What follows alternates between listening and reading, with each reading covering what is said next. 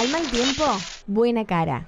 Al pan pan y al vino vino. Casa de herrero. Dime con quién de andas palo. y te diré El que no quién llora, eres. no mama. El diablo sabe más Dime por lo que viejo alardeas y te que por que diablo. Más vale pájaro en mano Echa la ley, que cien la las trampa. 40. No por mucho madrugar se amanece más temprano. Somos palabras, frases, dichos e ideas. Pensamos con todos ellos y los usamos para recortar y entender nuestra realidad. Conocer nuestro ADN lingüístico permite conocernos más. ¿Cuál es la historia de las frases, dichos, palabras y refranes que usamos a cada rato? ¿Esconden sentidos que desconocemos al momento de usarlas para expresarnos? Los invito a este viaje a través de las palabras. Conocerlas es conocernos más a nosotros mismos, porque somos Somos. Somos. palabristas. A veces utilizada como advertencia y otras veces como consejo, la frase de hoy nos recuerda que hay dos asuntos muy importantes para todos nosotros que están más allá de nuestro control y voluntad. Empecemos. De la muerte y de los cuernos, nadie se puede salvar.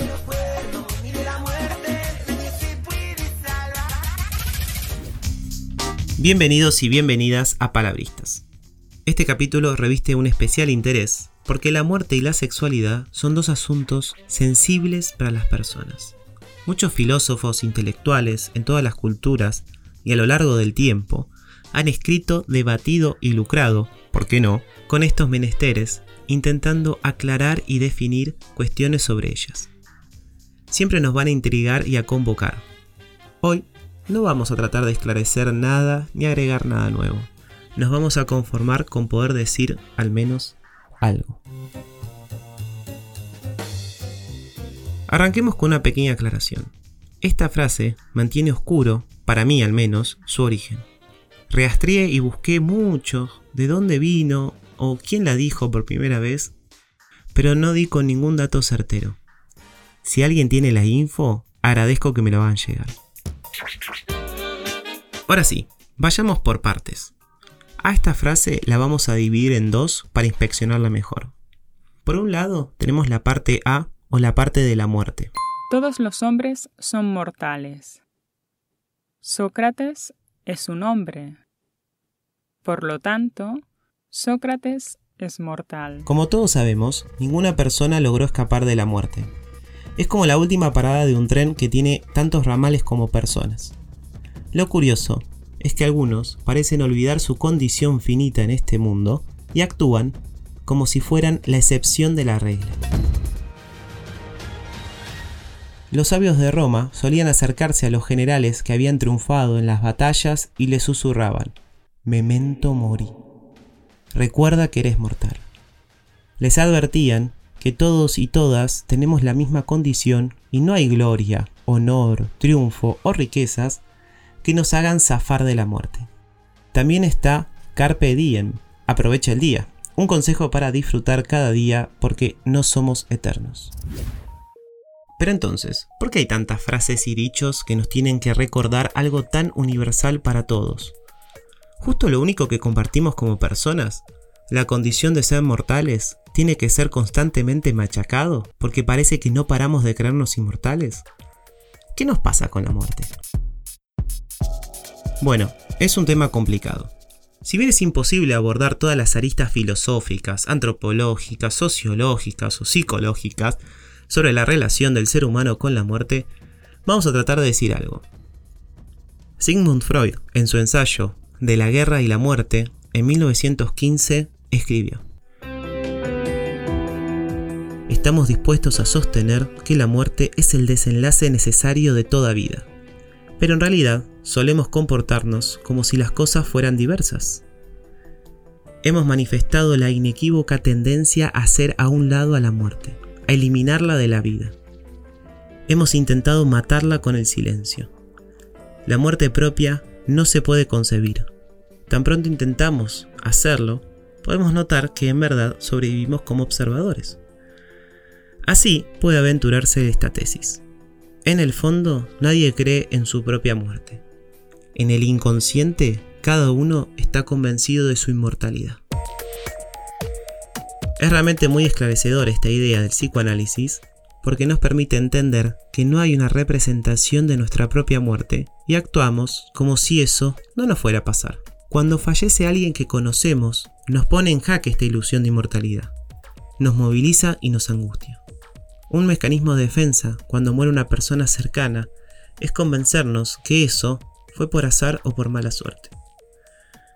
Así pensamos que fue un accidente, una enfermedad que avanzó de manera inesperada en un cuerpo ya debilitado, o intentamos darle alguna explicación de ese estilo. Así, rebajamos la condición de muerte a una mera contingencia. Hay un montón de cosas más que se pueden decir sobre la relación de nosotros con la muerte. Seguramente se le está ocurriendo algunos comentarios, dudas o críticas, pero ya advertí que el tema es complicado y profundo, y no quiero sacar tiempo ni protagonismo al otro tema complicado y profundo que también está en la frase de hoy, los cuernos. Me engañaste, me mentiste, me dijiste que desde aquel día ya no la veías. Me engañaste y seguí siendo solo en tu vida una compañía. Me mentiste, me pediste que espere por ti, hoy te quedas con ella. La historia de por qué se dice meter cuernos es muy conocida, pero por las dudas vamos a aclararla. Todo indica que en la Edad Media el soberano de una tierra tenía el derecho de pernoctar con las esposas recién casadas de sus vasallos. Para indicar que estaba ejerciendo su real derecho, ponía en la puerta un ornamento de cuernos. De ahí sale todas las variantes posibles.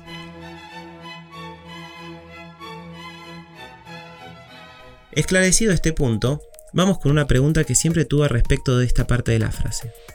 Ese nadie se salva de los cuernos. ¿Se refiere a que te va a pasar al menos una vez en la vida o en cada relación que tengas los cuernos inevitablemente van a estar? No sé, es una pregunta que siempre tuve. Creo que hay mucho de lo que reflexionamos para la primera parte de la frase que sirve para esta segunda. Por más que intentemos evitar ciertos eventos en nuestra vida, hay cuestiones que no podemos manejar y que sin embargo nos afectan. Esto vale especialmente para las relaciones humanas, en donde el hecho de compartir sentimientos con otros multiplica la complejidad de la cuestión infinitamente. Pretender que podemos estar en todo lo que al otro le pasa, con la intención de ayudar, aconsejar y hasta influir o manipular, es una quimera ingenua y peligrosa. También es cierto que hay personas que no pueden dejar de ver que en cada pequeño acto del otro hay una traición. Están obsesionados con que le van a meter los cuernos y lamentablemente esta frase solo sirve para alimentar esta fijación. El tema de la infidelidad presenta especial debate y conflicto difíciles de tratar. Esto se puede ver cuando uno intenta definir qué es meter los cuernos. Hay tantas realidades de vínculos como parejas en el mundo. Muchos intentan dar cátedra y explicarnos a nosotros, meros mortales, la verdad sobre el oscuro y profundo océano de las relaciones humanas. Pero la verdad es que nadie puede ser gurú o sabio en este campo. No es casual que dos temas extremadamente complejos, sensibles, pero interesantes estén condensados en una sola frase. Para la humanidad son asuntos imposibles de entender de manera completa. Y, para el lamento de muchos, imposibles de controlar. Tal vez por todo eso sean también temas imposibles de dejar de hablar. Gracias por acompañarme en este viaje a través de las palabras y frases. Yo soy Francisco Roque. Hasta el próximo capítulo de Palabristas.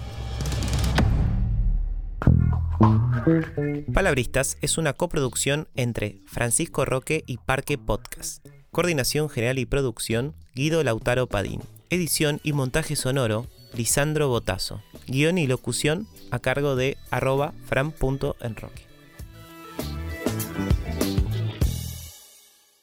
Qué bueno que llegaste hasta acá. Te contamos que Parque se sostiene y crece con el aporte económico de su comunidad de oyentes. Si te gusta lo que hacemos, podés suscribirte a Club Parque con una contribución mensual a través de Mercado Pago. Súmate a bancar a los podcasts de Córdoba.